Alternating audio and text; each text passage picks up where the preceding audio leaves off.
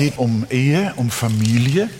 Die Sprüche haben ja auch das Thema Ehe, Ehefrau, Ehemann, Kinder, Kindeskinder, Erziehung und so weiter äh, voll im Blick. Und äh, Familie, Ehe ist Weisheit von Gott. Mein Thema lautet die Familie, Weisheit Gottes. Und wir wollen anhand einiger Sprüche das äh, vertiefen und uns anschauen. Und dazu würde ich euch einladen, nochmal mit mir aufzustehen.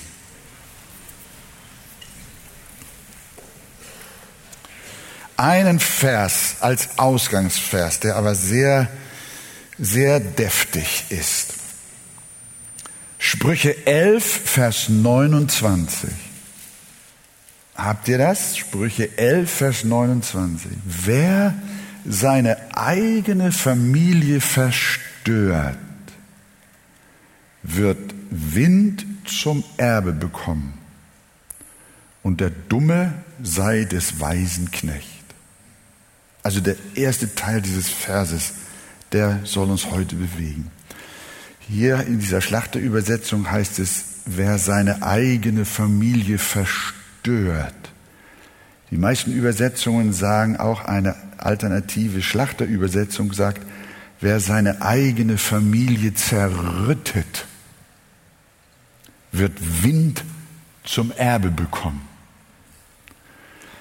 Äh, letzten Endes ist es egal. Es gibt Familien, die sind noch nicht zerrüttet, aber die Familienmitglieder sind verstört und kommen nicht zum Frieden. Hilf uns, Herr, auch so ein ernstes Wort anzusprechen und rede durch dieses Wort und viele andere zu unseren Herzen. Amen. Wir setzen uns gern hin. Ja, also wer von euch, so fange ich mal an, möchte statt Gold gern Wind als Erbteil bekommen? Wäre es nicht ein tolles Erbe, ein Sack voller Wind oder zehn oder hundert Säcke Wind? Wie viele es auch sein mögen, ändern sie doch nichts daran, dass du nichts hast. Und so ergeht es jemandem, sagt unser Wort heute, der seine Familie zerrüttet, der sie strapaziert, der sie verstört und am Ende zerstört. Er hat Wind, mehr nicht als zum Erbe. Eines der schönsten, gerade neu gebauten Einfamilienhäuser in unserer Nachbarschaft stand eines Tages leer. Ich ging da immer spazieren und habe dieses wunderschöne, neu erbaute Haus mir gerne angeschaut. Und manchmal auch gedacht, wer da wohl drin wohnt. Und manchmal habe ich Frau und Mann und Kinder gesehen. Aber diesmal waren die Gardinen runter, Möbel raus, leer. Auf die Frage, warum das Haus leer steht, antwortete mir ein Nachbar, das Ehepaar hat sich scheiden lassen und nun wird das Haus versteigert. Und die Kinder? Ja, die sind auch irgendwo. Fazit, dies ist nur ein Beispiel. Wenn du arm werden willst, dann zerrütte deine Familie. Lass dich scheiden und trenne deine Kinder von ihren gemeinsamen Eltern. Zerrüttete Familien ziehen nicht nur seelische Leiden nach sich. Zerrüttete Familien bedeuten nicht nur psychisches Elend für die Kinder, sondern wie unser Vers zeigt, auch zerrüttete Finanzen. Oft Arbeitslosigkeit, der Alkohol kommt rein, Überschuldung und nicht selten sogar Obdachlosigkeit. Ich habe in einer Statistik gelesen, rund 60 Prozent aller 400.000 Obdachloser, die es in Deutschland gibt, sollen durch Scheidung in diese ihre Lage gekommen sein. Und 40.000 sind Kinder. Die Bibel ist also gar nicht so dumm. Sprüche, Salomo, ist nicht so dumm. Wenn sie schon vor Jahrtausenden sagen, wer seine eigene Familie zerrüttet, wird nur Wind zum Erbe bekommen. Viele Wirtschaftswissenschaftler äh, haben auch ganz unabhängig von solchen Bibelstellen längst erkannt, dass ein enger Zusammenhang zwischen dem Wohlstand eines Volkes und dem Zustand seiner Familien besteht. Und dennoch wird heute gehirnwäscheartig, werden gehirnwäscheartig alternative Lebensformen mit dem Ziel propagiert, dass die Familie in einer weltoffenen, modernen Gesellschaft nur noch ein Auslaufmodell sei, ein Konstrukt vergangener Zeiten, wie dann auch formuliert wird. Wir sehen, liebe Gemeinde, dass sich nicht nur Familien individuell zerrütten, sondern dass eine ideologisierte Gesellschaft insgesamt äh, ihre familiäre Struktur zerstören will in Deutschland und dabei auch nur Wind, Wind erntet. Bereits im Jahr 2011 lebten weniger als die Hälfte, 49 Prozent, das ist heute vermutlich viel mehr, das ist eine, eine Feststellung von 2011, da lebten weniger als die Hälfte, 49 Prozent aller Menschen in Deutschland in keiner Familie mehr. Und dazu sagt Salomo ganz schlicht und ergreifend, armes Deutschland. Und diese biblische Wahrheit, dass diese biblische Wahrheit die Menschen schon zu spüren bekommen, das geht auch aus einer Befragung des sogenannten GfK Marktforschungsinstituts hervor, die ja immer so in Deutschland allerlei Umfragen machen. Und die schreiben, dieselben Deutschen, die sich in ihrem eigenen Leben mehr und mehr von der Familie als Lebensform verabschieden, machen sich über die schrumpfende Bevölkerung und die Zukunft Deutschlands große Sorgen. Die große Mehrheit der Bundesbürger ist sich hierbei sogar sicher, dass der Sozialstaat scheitern wird, wenn der Entwicklung einer kinderlosen und überalterten Gesellschaft nicht adäquat begegnet wird. Was haben wir in der Bibel gelesen? Wer seine Familien zerrüttet, wird Wind zum Erbe haben.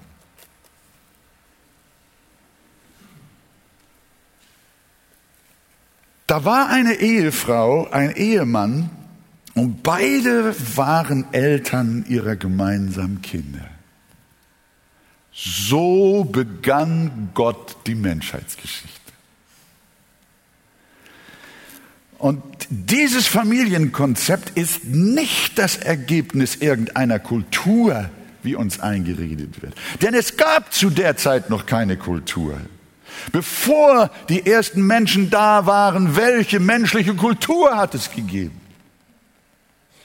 Nein, Ehe und Familie hat zunächst einmal gar nichts mit Kultur zu tun, sondern sie ist eine Erfindung und Schöpfung Gottes. Sie ist Schöpfung Gottes, die stattfand, bevor überhaupt irgendeine menschliche Kultur begann. Das heißt, die Behauptung, das biblische Familienbild oder überhaupt das Familienbild sei kulturbedingt und könne sich nach gesellschaftlicher Weiterentwicklung ändern, ist einfach faktisch nicht wahr. Die Familienfrage hat überhaupt nichts mit Kultur oder Zivilisation zu tun, sondern sie ist bleibend und unveränderlich in Gottes Schöpfung implementiert. Hier habe ich mir zwei Sätze unterstrichen in meinem Konzept. Wer Familie zerstört, zerstört die Schöpfung.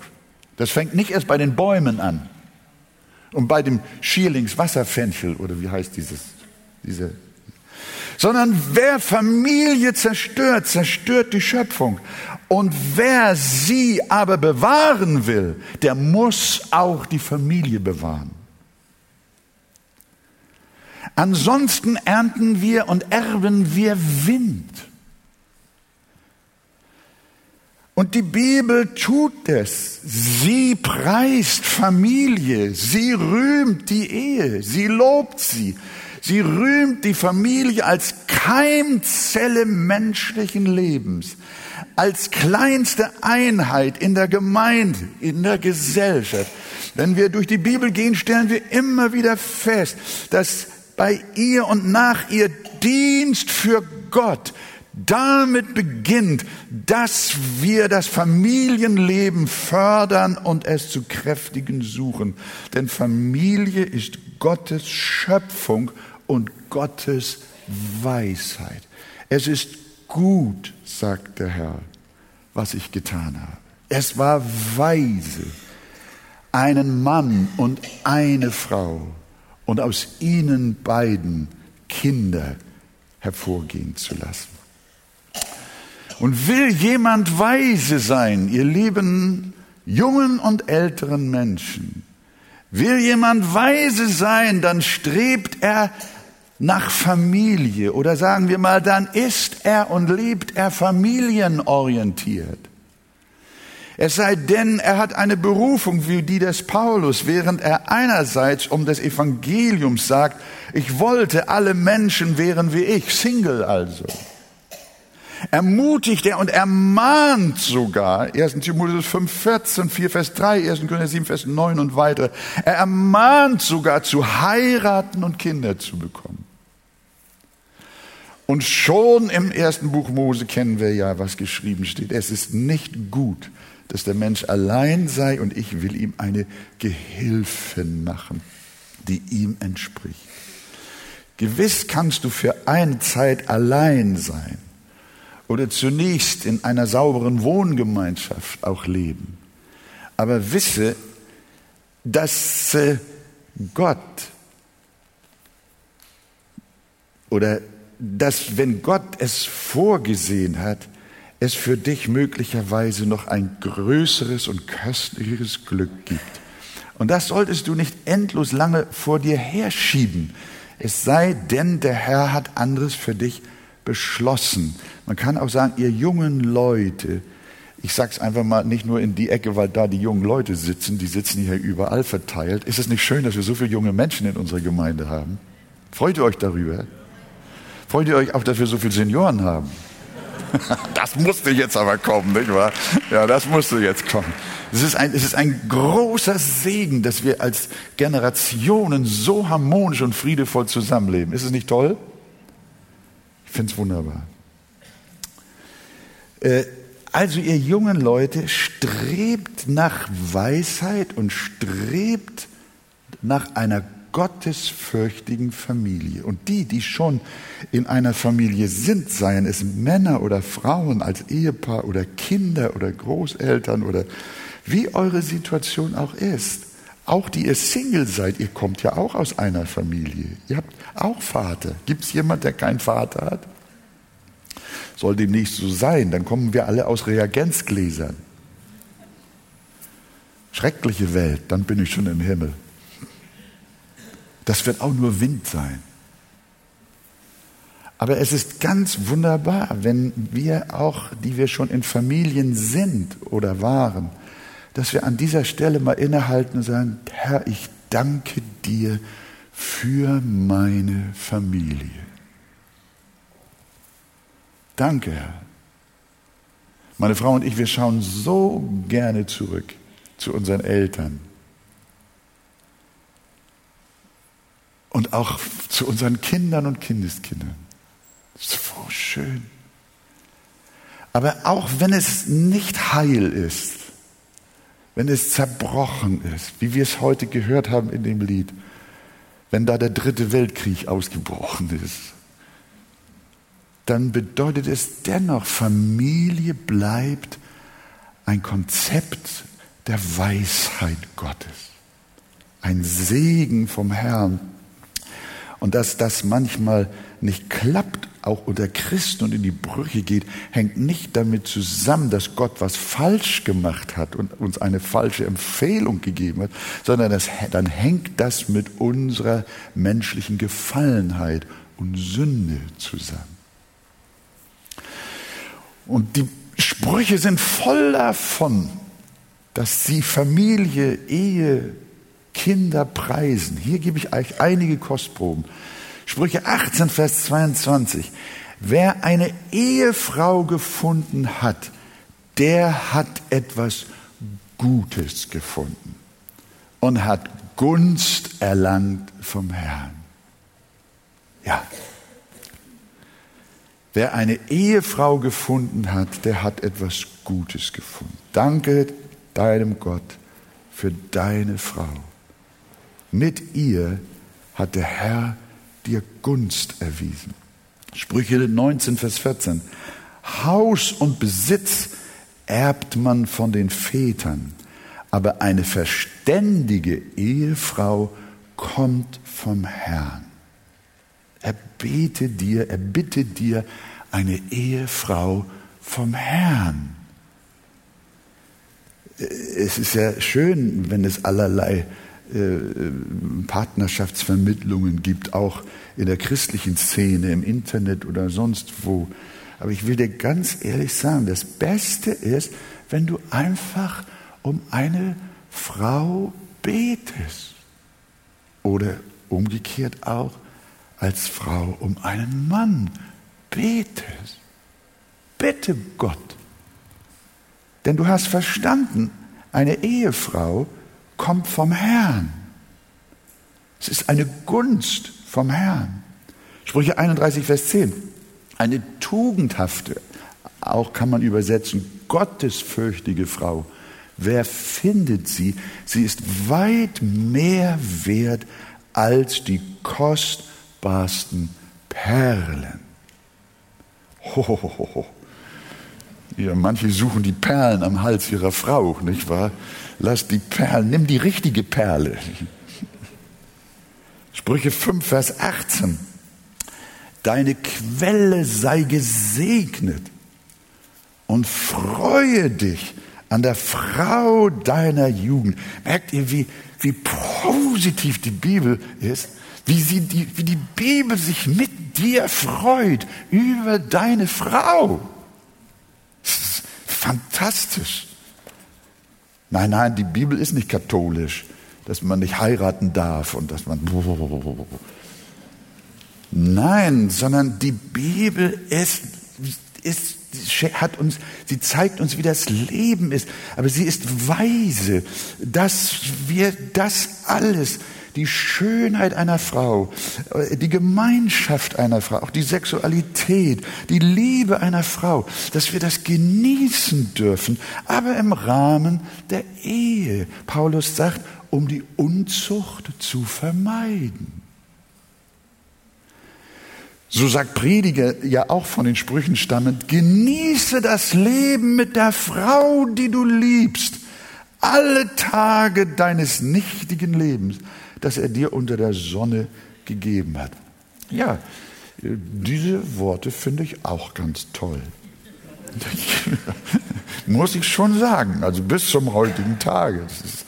Genieße das Leben mit der Frau, die du liebst. Halleluja. Wer liebt seine Frau? Darf ich mal. Äh, und ja, und, und welche Frau liebt ihren Mann? Darf ich eure Hände auch mal sehen?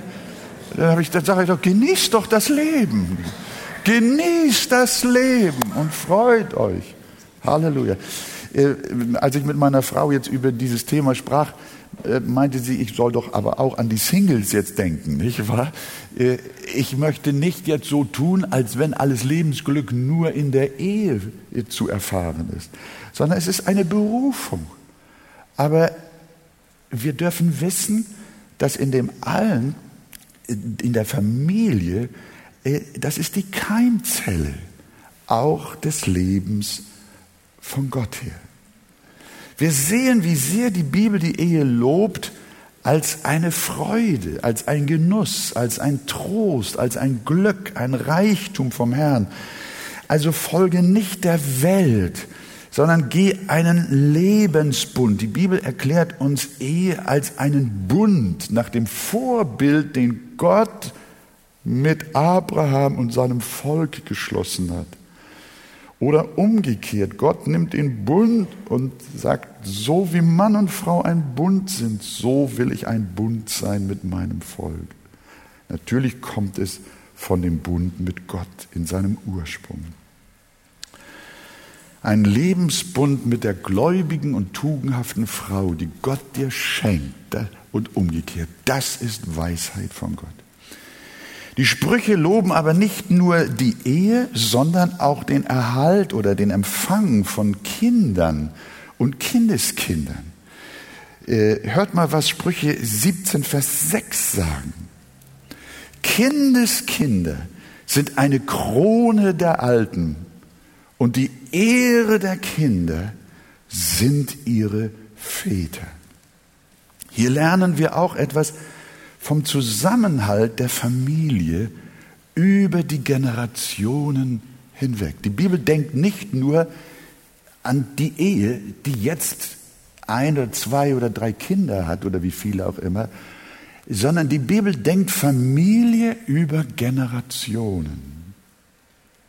Kindeskinder sind eine Krone der Alten und die Ehre der Kinder sind ihre Väter. Wir lernen, Familie über Generationen weg. Gott sieht es als einen großen Segen an, wenn Väter und Großväter und sogar Urgroßväter ihre Kinder und Kindeskinder sehen. Wir haben Beispiele, nur vereinzelt gebe ich sie euch in 1. Mose 50, 23. Und Josef sah die Kinder Ephraims bis in das dritte Glied. Auch die Kinder Machias des Sohnes Manasses, das war wieder ein Sohn Josefs, saßen noch auf seinen Knien. Der Uropa, Ururopa. Von Hiob heißt es, Hiob aber lebte danach, nach seinem ganzen Desaster und seiner Wiederherstellung, noch 140 Jahre und sah seine Kinder und Kindeskinder bis in das vierte Geschlecht. Und Psalm 127 und 28, das sind ja Psalmen, die zusammengehören.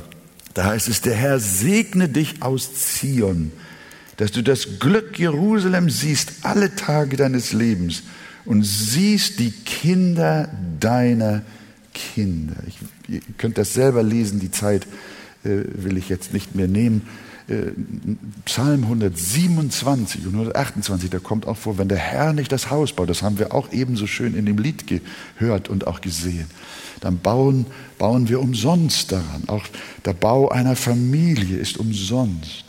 Aber wir lesen in diesen beiden Psalmen von dem großen Glück einer Ehefrau, von Kindern und Kindeskindern und von dem Segen, den Gott im Rahmen der Familie schenkt.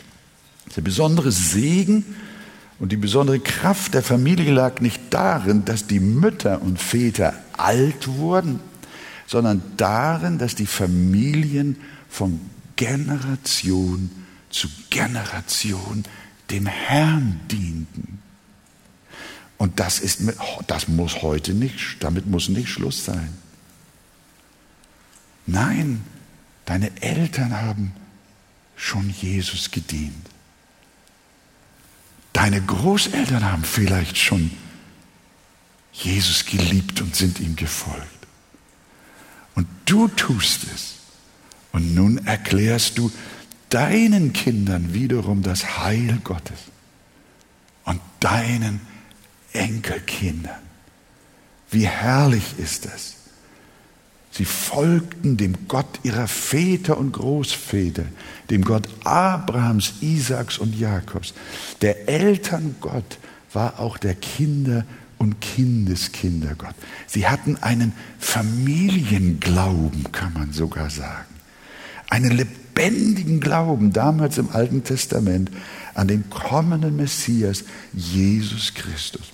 Und der hielt sie zusammen, sodass die Familie die entscheidende Säule in ihrer aller Leben war. Danke Gott, danke Jesus für Familie. Sie war, und wenn wir auch heute eine gottesfürchtige Familie pflegen und Gott bitten, dieses Haus zu bauen und uns gnädig zu sein, trotz unserer Sünde und unseres Versagens, dann wissen wir, Familie im Sinne der Bibel ist Schutz, Sicherheit, Geborgenheit und Liebe.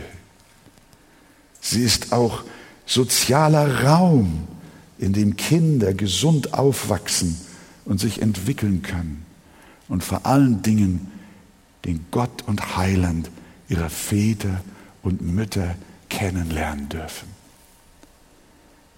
Wir wollen, das habe ich schon durchklingen lassen, die Familie auch die christliche Familie nicht idealisieren. Es kann jetzt jemand da sein und sagen, Mann, Pastor, nun redet man nicht so hoch, wenn ich mir den angucke und den angucke oder auch bei mir selbst zu Hause. Nein, wir wollen Familie nicht idealisieren, auch nicht die christliche, als sei sie ein Platz der Sündlosigkeit und des wolkenlosen Glücks. Nein, auch in der christlichen Familie ist Sünde und Versagen vorhanden. Aber in ihrer Mitte steht das Kreuz. Da ist vergebende Liebe in Christus Jesus. Die Familie ist trotz ihrer menschlichen Schwachheit dennoch Gottes guter Weg zu einem erfüllten und gelingenden Leben. Und das möchte ich auch nicht nur an die Jugend, aber gerade die jungen Menschen sind herausgefordert. Das lesen wir ja, das wissen wir auch von unseren Kindern und Kindeskindern dass in der Schule eine große Herausforderung ist, dieser, dieser Genderismus, der auch äh, die Frage von Geschlechtern und Geschlechterrollen völlig äh, auflösen will und diese sogenannten alternativen Lebensformen propagieren, bis hin zur Homosexualität. Schwulsein ist toll und, und äh, lesbisch sein ist noch besser und was weiß ich alles. Ihr Lieben, bitte, hier haben wir heute, und deswegen ist das auch gut, dass wir die Sprüche betrachtet haben jetzt im Sommer. Hier haben wir, hier sehen wir, was Gottes Wille ist für unser Leben. Hier sehen wir, äh, wo der Segen Gottes ist, wo Verheißung ist für dein Leben. Gott möchte nicht, dass du Wind erntest sondern Gott möchte, dass dein Leben, deine Zukunft Substanz bekommt. Dein Leben soll gelingen. Und es soll dir Freude machen. Und da sagt der Herr, es ist nicht gut, dass der Mensch allein ist, sondern du, es gibt die Familie, die gottesfürchtige Familie. Das ist ein Weg und der Weg für Menschen, die mit Gott leben. Es sei denn, nochmal betonen, Gott hat einzelnen Menschen eine andere Berufung gegeben, eine andere Gabe. Die Bibel freut sich, wenn Eltern etwas erarbeiten. Meine nächste Zwischenüberschrift heißt Familie, Gottes Programm für Segen und Wohlstand. Die Bibel freut sich, wenn Eltern etwas erarbeiten. Fleiß wird übrigens auch in der Bibel gepriesen. Und die Faulheit und die Liederlichkeit, dafür haben wir jetzt nicht mehr die Zeit. Vielleicht machen wir nächsten Sommer nochmal wieder so eine Serie. Natürlich, die Heiligung in unserem Herzen führt uns zu Tugend und zu Tugenden und zu Früchten des Geistes. Und so sind Vater und Mutter fleißige Menschen, wenn sie gesund sind. Und wenn Eltern etwas erarbeiten, sodass auch die Kinder davon profitieren, das ist etwas, was Sprüche auch immer wieder herausstellt. In Sprüche 19, Vers 14, da heißt es, hatten wir schon mal, Haus und Besitz erbt man von den Vätern. Sprüche 13, Vers 22, was ein guter Mensch hinterlässt, geht über auf die Kindeskinder. Das Vermögen des Sünders aber wird für den Gerechten aufbewahrt. Das heißt, ein Weiser sorgt für seine Kinder und mehrt das Vermögen durch seine Kinder über den Tod hinaus. Aber ein Gottloser verliert es an Fremde. Er kann es nicht behalten. Am Ende kann niemand Besitz halten. Auch die Kinder und Kindeskinder nicht. Aber es ist auf dieser Erde ein Segen, wenn Familien auch wirtschaftlich zusammenhalten. In 2. Korinther 12, Vers 14, das ist interessant. Manch einer mag jetzt sagen, das, ja, das stammt aus den Sprüchen aus dem Alten Testament, da hatte man die Großfamilien und so weiter und so fort. Aber wie ist das heute? Hör mal, was Paulus sagt. Es sollen ja nicht die Kinder den Eltern Schätze sammeln, sondern die Eltern den Kindern. Das war auch die Weisheit des Paulus sondern die Eltern sollen den Kindern Schätze sammeln und nicht die Kinder den Eltern. Familie hat demzufolge also auch eine wirtschaftliche Bedeutung. Ich habe vor wenigen Tagen in äh, einem, einer Zeitung gelesen, dass 80 oder sagen wir mal rund 80 Prozent aller sozialversicherten Arbeitsplätze von Familienunternehmen geschaffen worden sind. Da bin ich hängen geblieben. Die mit Schweiß und Tränen über Generationen teilweise aufgebaut worden sind. Und wir wissen, dass auch Familienunternehmen, dass da auch nicht alles Gold ist, was glänzt. Nicht, dass ihr mich falsch versteht. Es geht um die Tendenz, um die, um die Grundwahrheit. Aber denn wo wäre Deutschland heute wirtschaftlich ohne seine Unternehmerfamilien. Die DDR lässt grüßen.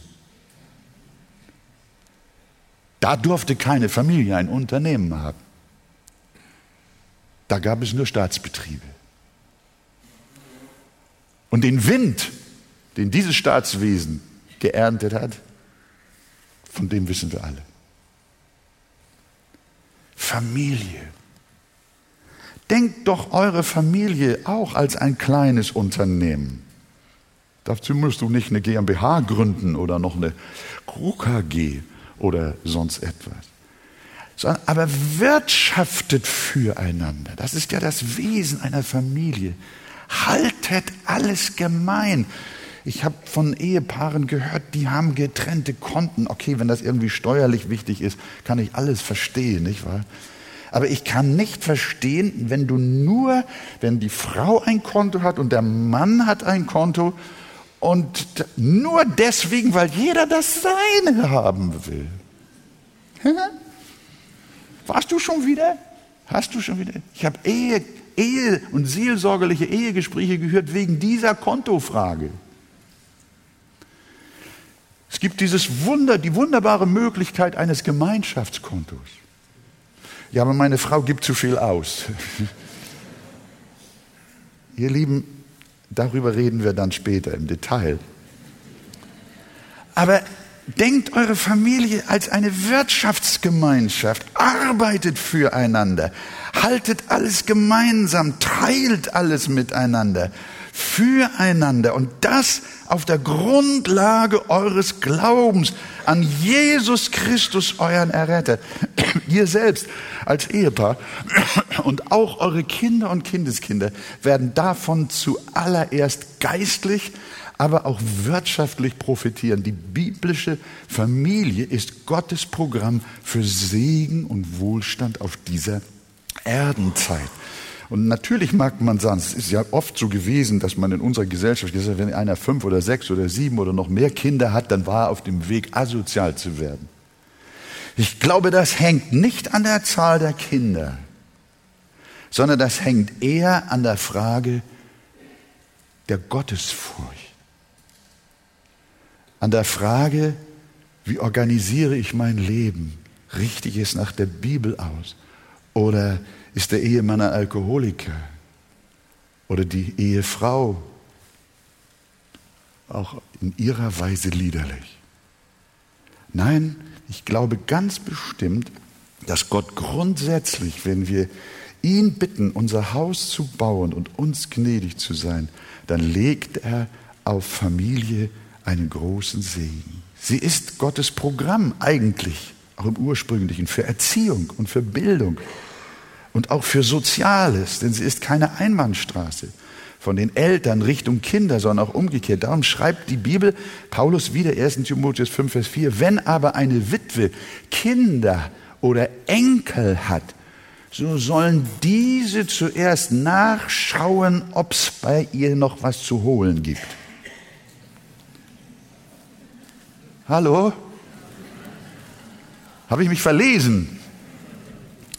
Paulus schreibt, wenn aber eine Witwe Kinder oder Enkel hat, so sollen diese zuerst lernen, am eigenen Haus gottesfürchtig zu handeln und den Eltern Empfangenes zu vergelten.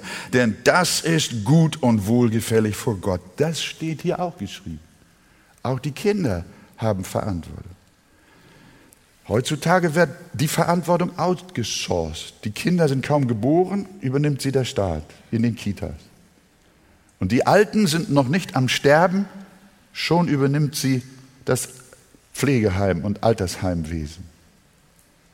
Nein, Kinder sollen an ihrem eigenen Haus gottesfürchtig handeln und den Eltern Empfangenes vergelten.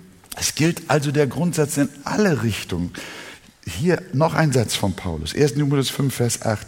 Wenn aber jemand für die Seinen, besonders für seine Hausgenossen, nicht sorgt, so hat er den Glauben verleugnet und ist schlimmer als ein Ungläubiger. Familie ist Bildungsinstitution. Familie ist Erziehungsinstitution. Familie ist auch sozialer Raum, wie ich sagte. Familie hat eine große Berufung von Gott. Heutzutage übernimmt der Staat durch Kindergarten und Schule weitgehend die Erziehung unseres Nachwuchses. Ebenso sind wir auch im Alter auf den Staat angewiesen. Aber wir sind für unseren, aber wir sind für unseren Sozialstaat, äh, das habe ich mir unterstrichen, auch dankbar, dass wir das nicht falsch verstehen. Wir danken Gott für unseren Sozialstaat. Aber was, liebe Gemeinde, wenn der nicht mehr finanziert werden kann? Was, wenn das Füllhorn sozialer Leistungen versiegt und das Rentensystem kollabiert und es dann keine familiären Beziehungen mehr gibt? und die Gesellschaft nur noch aus einzelnen und vereinzelten Individuen besteht und lebt, wer kümmert sich um wen? Wir haben die familiären Beziehungen zerschlagen, weil wir alternativ und bunt und quer und was weiß ich noch alles sein wollten. Wir haben keine Kinder mehr gewollt, weil wir fortschrittlich und modern sein wollten. Aber was, wenn der Wohlfahrtsstaat uns nicht mehr alle versorgt und es dann keine gesunden Familien mehr gibt. Diesem Elend, das ist meine persönliche Einschätzung, laufen wir entgegen. Wer seine Familie zerrüttet, erntet oder erbt nur Wind. Eine zerrüttete Gesellschaft. Wir haben die Weisheit der Familie verworfen und eine zerrüttete Gesellschaft. Aber wir als Christen, und das dürfen wir auch sagen, wir als Christen brauchen uns davor nicht zu fürchten vor diesen Entwicklungen. Denn wir lieben die Weisheit Gottes. Während die Familien zerfallen und somit auch die Gesellschaft zerfällt, bauen Christen ihre Familien. Die gottesfürchtige Familie wird stark sein, in guten wie in schlechten Zeiten.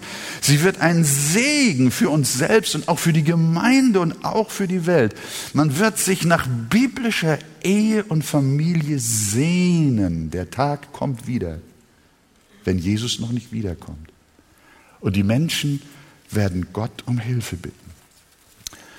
Es ist, glaube ich, allgemein schon bekannt, äh, was der Frank Schermacher geschrieben hat, der ehemalige Mitherausgeber der Frankfurter Allgemeinen, im Hinblick auf die Kraft der Familie. Er schrieb in seinem Buch, teilweise umstritten natürlich, Minimum, über die Vorteile der Familie Folgendes. Im Winter 1846 geschieht eine der größten menschlichen Tragödien der US-Geschichte. Am verschneiten Donnerpass kämpfen 81 Menschen um ihr Leben. Die Siedler wollen an die Westküste, ans Meer. Doch plötzlich stecken sie im Winter fest. Wer wird überleben? Unter ihnen befinden sich mehrere Großfamilien und 15 alleinreisende Männer. Diese geben sich stark und selbstbewusst doch von ihnen überleben nur drei. Widerstandsfähiger sind die Familien. Je größer sie sind, desto eher schaffen es ihre Mitglieder aus dem Schnee heraus. Am Donnerpass sorgen vor allem die Frauen für den Zusammenhalt. Ein denkwürdiger Satz. Am Donnerpass sorgen vor allem die Frauen für den Zusammenhalt.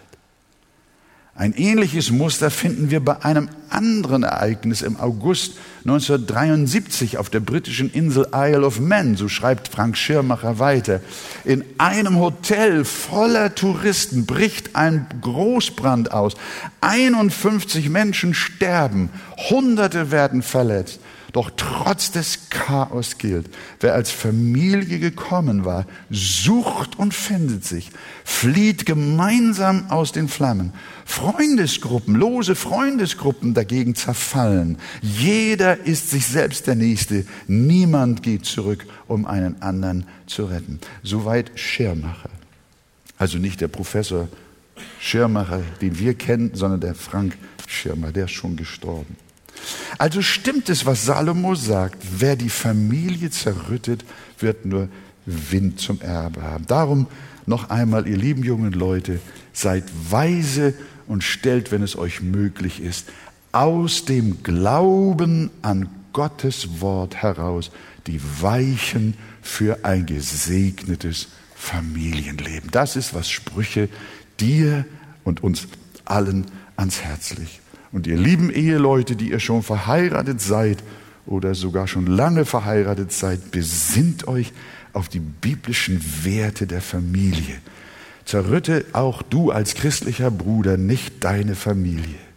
Strapaziere sie nicht, stell sie nicht in Frage. Ich lass mich scheiden, wenn das hier nicht so weitergeht, sondern sieh das Kreuz, das Gott dir schenkt in Jesus Christus.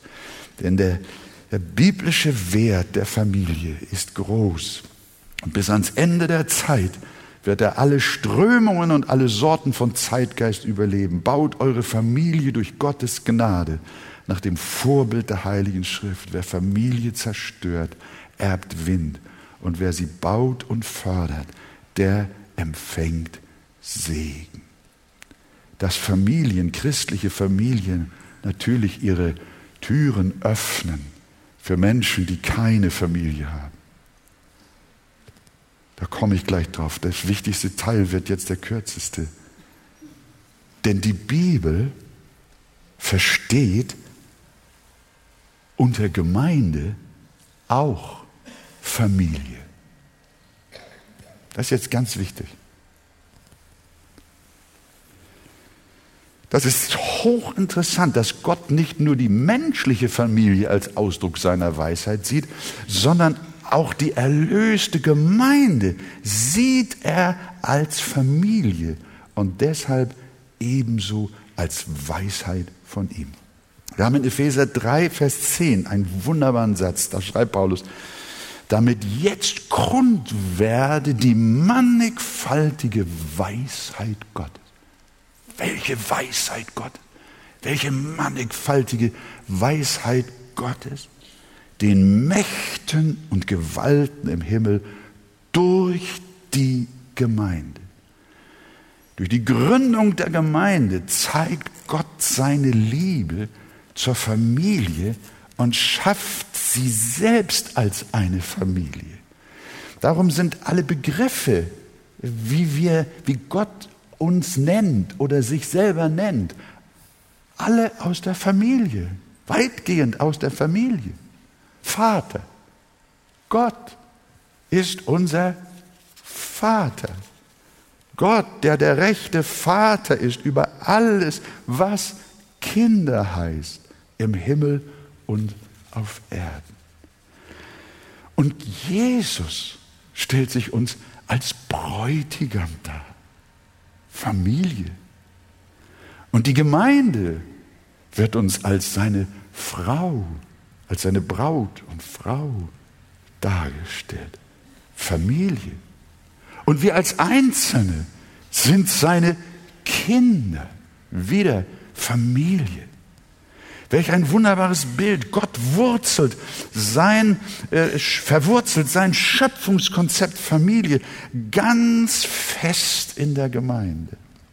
Und so wollen wir Gott danken und ihn preisen, dass er uns auserwählt hat, zur Familie seiner Gemeinde zu gehören. Hier kommt der Punkt. Und wenn du keine Familie hast, wenn du allein bist, aus welchen Gründen auch immer, weine nicht. Es gibt eine Familie, da zählt Blutsverwandtschaft, ist Blutverwandtschaft nicht das Letzte, sondern es ist eine geistliche Familienverwandtschaft. Die familie Gemeinde wollen wir pflegen, insbesondere in den Hauskreisen. Hier kommt der Gedanke Hauskreis auch rein. Kaum woanders kann Gemeinde als Familie so gelebt werden wie im Hauskreis. Hier ist jetzt die Großfamilie. Aber im Hauskreis ist die Zelle und in der Familie die kleinste Zelle. Haltet in den Hauskreisen zusammen.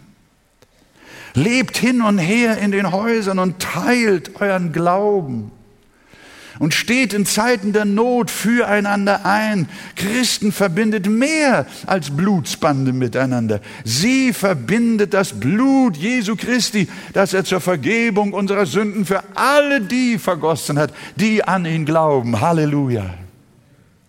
Sie verbindet der Heilige Geist, durch den sie von neuem geboren worden sind und somit sind wir Brüder und Schwestern, auch wieder Begriffe aus der Familie. Und so gibt es in der Gemeinde auch Väter und Mütter in Christus.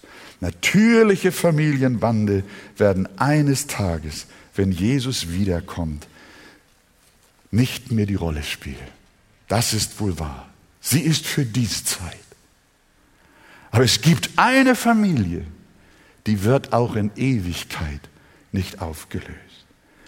Die Gemeindefamilie wird bestehen bis in Ewigkeit. Alle, die zu dieser Familie Gottes gehören, werden eines Tages gemeinsam entrückt werden. Und sie werden für immer bei Jesus sein in der Herrlichkeit. Diese Familie, ich finde, Jesus sollte kommen, wenn wir Versammlung feiern. Dann können wir alle gleich so, fassen wir uns an, nicht wahr? Und dann geht's ab in den Himmel. Das ist Familie ewige Familie. Gott ist unser Vater. Und wir sind seine Kinder und wir sind Brüder und Schwestern. Und im Himmel werden wir mit unserem Bräutigam Jesus auf ewig vereint sein. Lieber Freund, gehörst du auch zu dieser Familie? Noch nicht. Du erntest am Ende nur Wind. Gehöre zu der Familie Gottes. Lass dich versöhnen mit Gott.